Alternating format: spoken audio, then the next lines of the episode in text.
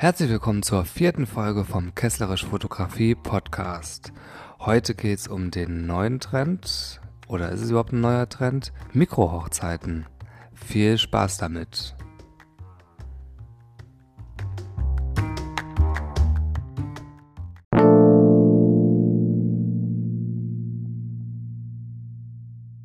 Es ist 2021 und die Corona-Krise hält die Welt immer noch in Atem. Viele Hochzeitsdienstleister wissen aktuell nicht, wie es weitergeht, da Hochzeiten und sonstige Veranstaltungen von der Bundesregierung einfach verboten werden. Es gibt keine befriedigenden Informationen und leider sind die Aussichten, ja, heute ist März ähm, 2021, die Aussichten sind leider auch nicht wirklich positiv, dass man in der näheren, Zeit, näheren Zukunft mit, weiß ich nicht, 50, 60, 70, 80 Leuten heiraten kann. Ja, wie geht's weiter mit den Hochzeiten und mit dem Thema, mit dem wir unseren Lebensunterhalt verdienen als Hochzeitsdienstleister? Ich persönlich denke, es wird zunächst mit Hochzeiten im kleinen Rahmen und äh, kleine Veranstaltungen weitergehen. Das Ganze nennt man auf den Hochzeitsbereich äh, betrachtet Micro-Weddings. Da findet man auch im Internet schon einiges drüber. Und ich gehe davon aus, dass wir uns davon verabschieden müssen, in 2021 mit 80 oder 100 Gästen feiern zu können.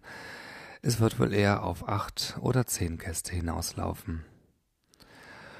Ja, warum eigentlich nicht? Das Ganze kann doch sicherlich auch Vorteile haben, so eine kleine Hochzeit zu feiern. Und die, die zeige ich euch jetzt mal in diesem Podcast. Ja, ich persönlich finde solche kleinen Hochzeiten immer besonders schön. Ich finde immer, je weniger Gäste äh, eingeladen sind und auf der Hochzeit sind, desto intimer und schöner ist das Ganze. Ich selbst habe 2019 schon an der Ostsee mit zehn Gästen meine Frau geheiratet. Wir haben ein altes Haus gemietet, alle Gäste haben mit uns dort geschlafen und man hat einfach eine tolle Zeit zusammen verbracht. Ja, davon möchte ich euch mal ein bisschen erzählen.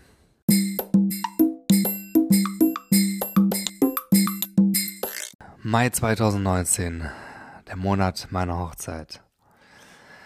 Wir haben in Wismar, das ist an der Ostsee, in Mecklenburg-Vorpommern geheiratet, standesamtlich und auch eine freie Trauung.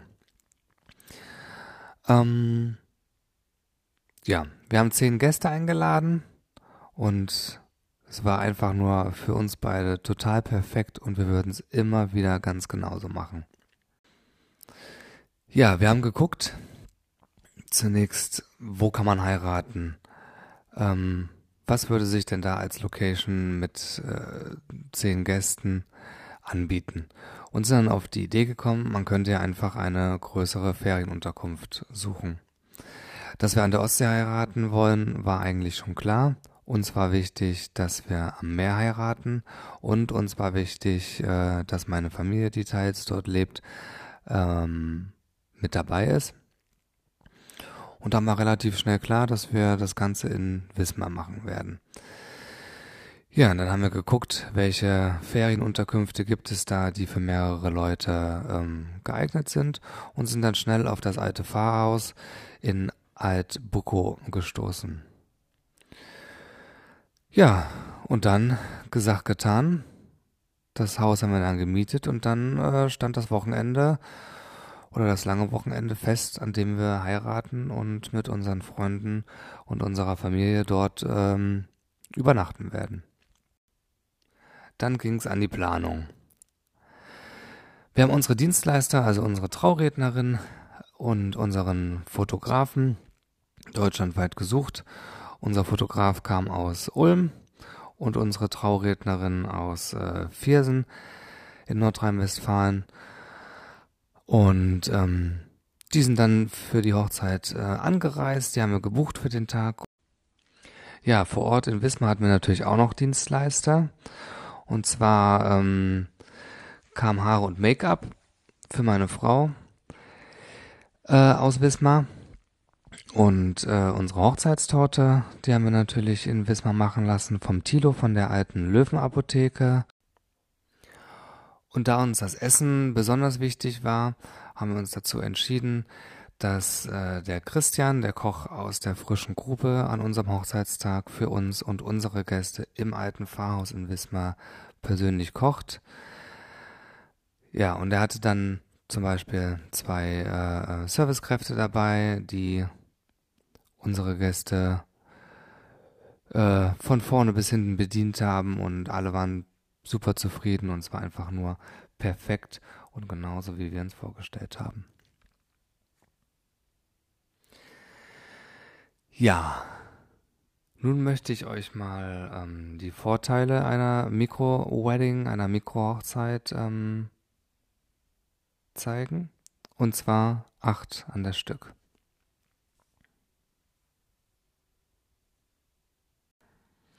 Ja, jetzt möchte ich euch nochmal die Vorteile einer Mikrohochzeit zeigen. Und zwar acht an der Zahl.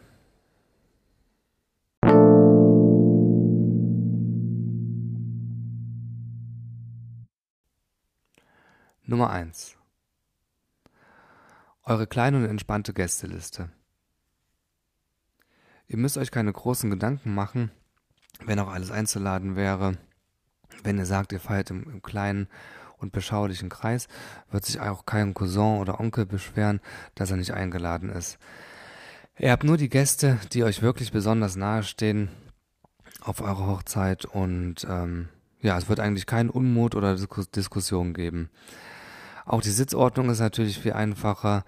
Es ist super cool, wenn äh, alle an einer großen Tafel sitzen und äh, genau, es wird keine keine zehn Tische geben, wo alle, wo geguckt werden muss, wer kann neben wem sitzen. Und äh, ja, das war auf unserer Hochzeit auch eigentlich perfekt.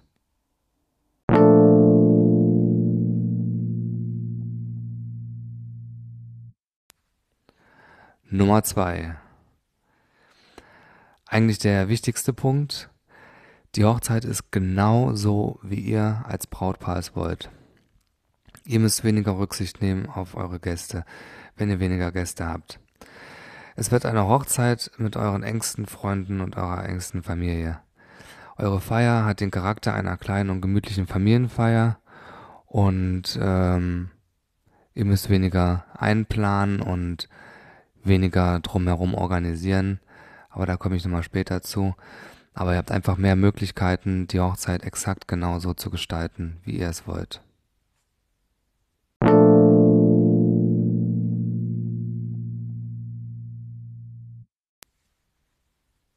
Nummer drei: Ihr habt mehr Budget bzw. könnt euer Budget anders verwenden.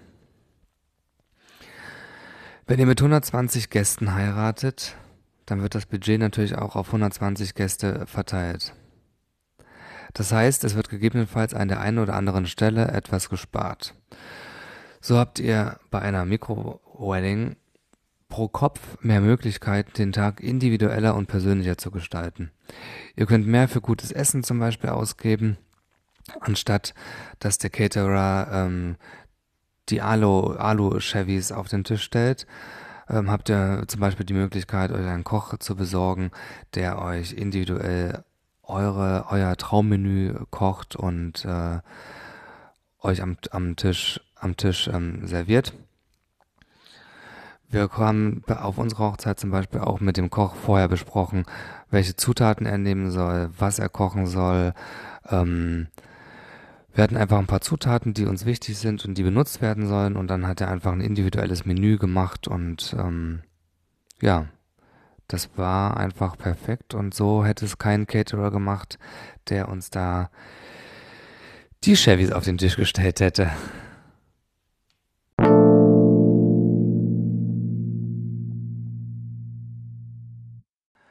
Nummer 4. Je kleiner, desto weniger Planungsstress. Je weniger Gäste ihr auf eurer Hochzeit habt oder eingeplant habt, desto weniger Planungsstress habt ihr natürlich auch. Das soll nicht heißen, dass eure Hochzeit zu einer Schmalspur-Hochzeit wird. Jedoch könnt ihr an dem Tag entspannter ähm, Zeit für euch und eure Gäste haben und müsst nicht so viele Aktionen, die, ähm, die eh in, die, in die eh schon enge Zeit einplanen. Besonders entspannt ist natürlich auch die Suche einer Location. Was ist denn hier wohl einfacher? Die Suche nach einer Location ähm, für 100 Gäste, die schon Monate und Jahre im Vorfeld ausgebucht ist, oder die Suche nach einer kleinen Berghütte, einem Loft oder wie bei uns einem ähm, alten Pfarrhaus auf Airbnb oder Booking. Man kann natürlich dann auch mal in ganz anderen exklusiven Locations heiraten. Also da sind eurer Kreativität keine, keiner Grenze gesetzt. Zum Beispiel auf einem Zeltplatz zu heiraten und äh, mit euren Gästen einen kleinen Wohnmobilpark aufmachen mit gemieteten Wohnmobilen oder Mobilenheimen. Oder man kann zum Beispiel auch in einer Jurte heiraten. Also da habt ihr einfach viel, viel mehr Möglichkeiten.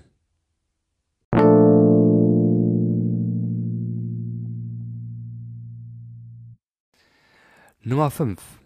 Vielleicht doch dann ein bisschen mehr Do-it-yourself? Viele Brautpaare Paare basteln einen Teil ihrer Deko natürlich selber. Doch je mehr Gäste ihr habt, desto nerviger und ermüdend, ermüdender ist das Basteln der Einladungskarten, Tischkarten, Teelichtgläser und so weiter. Bei wenigeren Gästen ist es vielleicht nicht ganz so ermüdend und ihr habt länger Spaß daran und äh, könnt das Ganze individueller gestalten.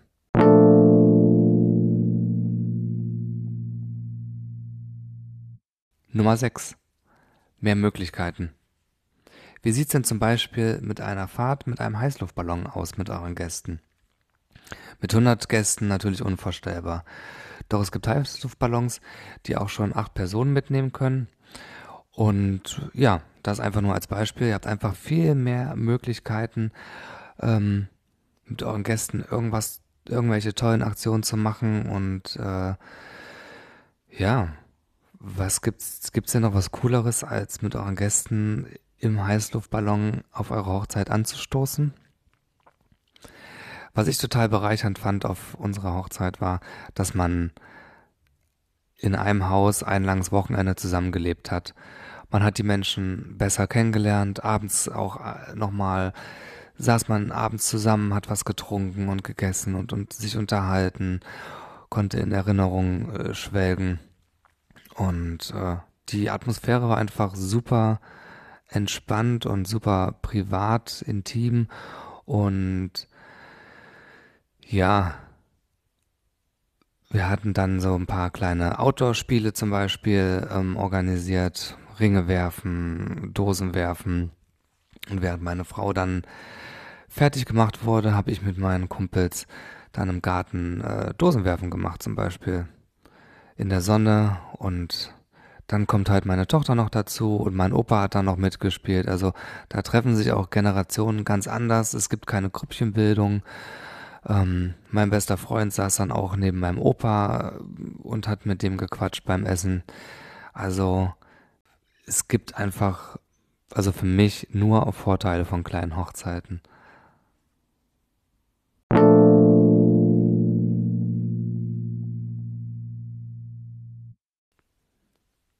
Nummer 7. Mehr Flexibilität bei der Planung. Je weniger Leute in eure Planung involviert sind, da ähm, zähle ich eure Gäste und eure Hochzeitsdienstleister zusammen, desto einfacher ist es natürlich, einen Ersatztermin bei eventuellen Verschiebungen, Absagen, jetzt aktuell wegen Corona, zu finden. Aktuell ist es ja leider so, dass man damit rechnen muss, dass die Hochzeit spontan abgesagt werden muss oder nicht stattfinden kann. Ja, und feiert ihr im kleineren Rahmen, könnt ihr natürlich dann die Hochzeit auch ähm, einfacher absagen, verlegen und wieder mit euren Gästen und euren Dienstleistern einen ähm, Termin finden.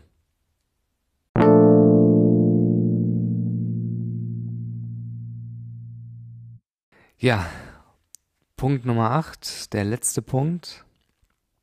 Aktuell geht's auch gar nicht anders. Ihr habt aktuell gar keine andere Möglichkeit, als eine Mikro-Wedding zu feiern. Ich, wie gesagt, kann mir schlecht vorstellen, dass man ähm, dieses Jahr mit 100 Personen feiern kann. Dazu ist die Gesamtsituation in der Corona-Pandemie aktuell auch noch zu unsicher und ähm, zu ungewiss. Und ja, wenn ihr heiraten möchtet dieses Jahr oder auch nächstes Jahr, habt ihr vielleicht auch gar keine andere Möglichkeit, als einfach klein zu feiern und äh, als gar keine Hochzeit zu haben.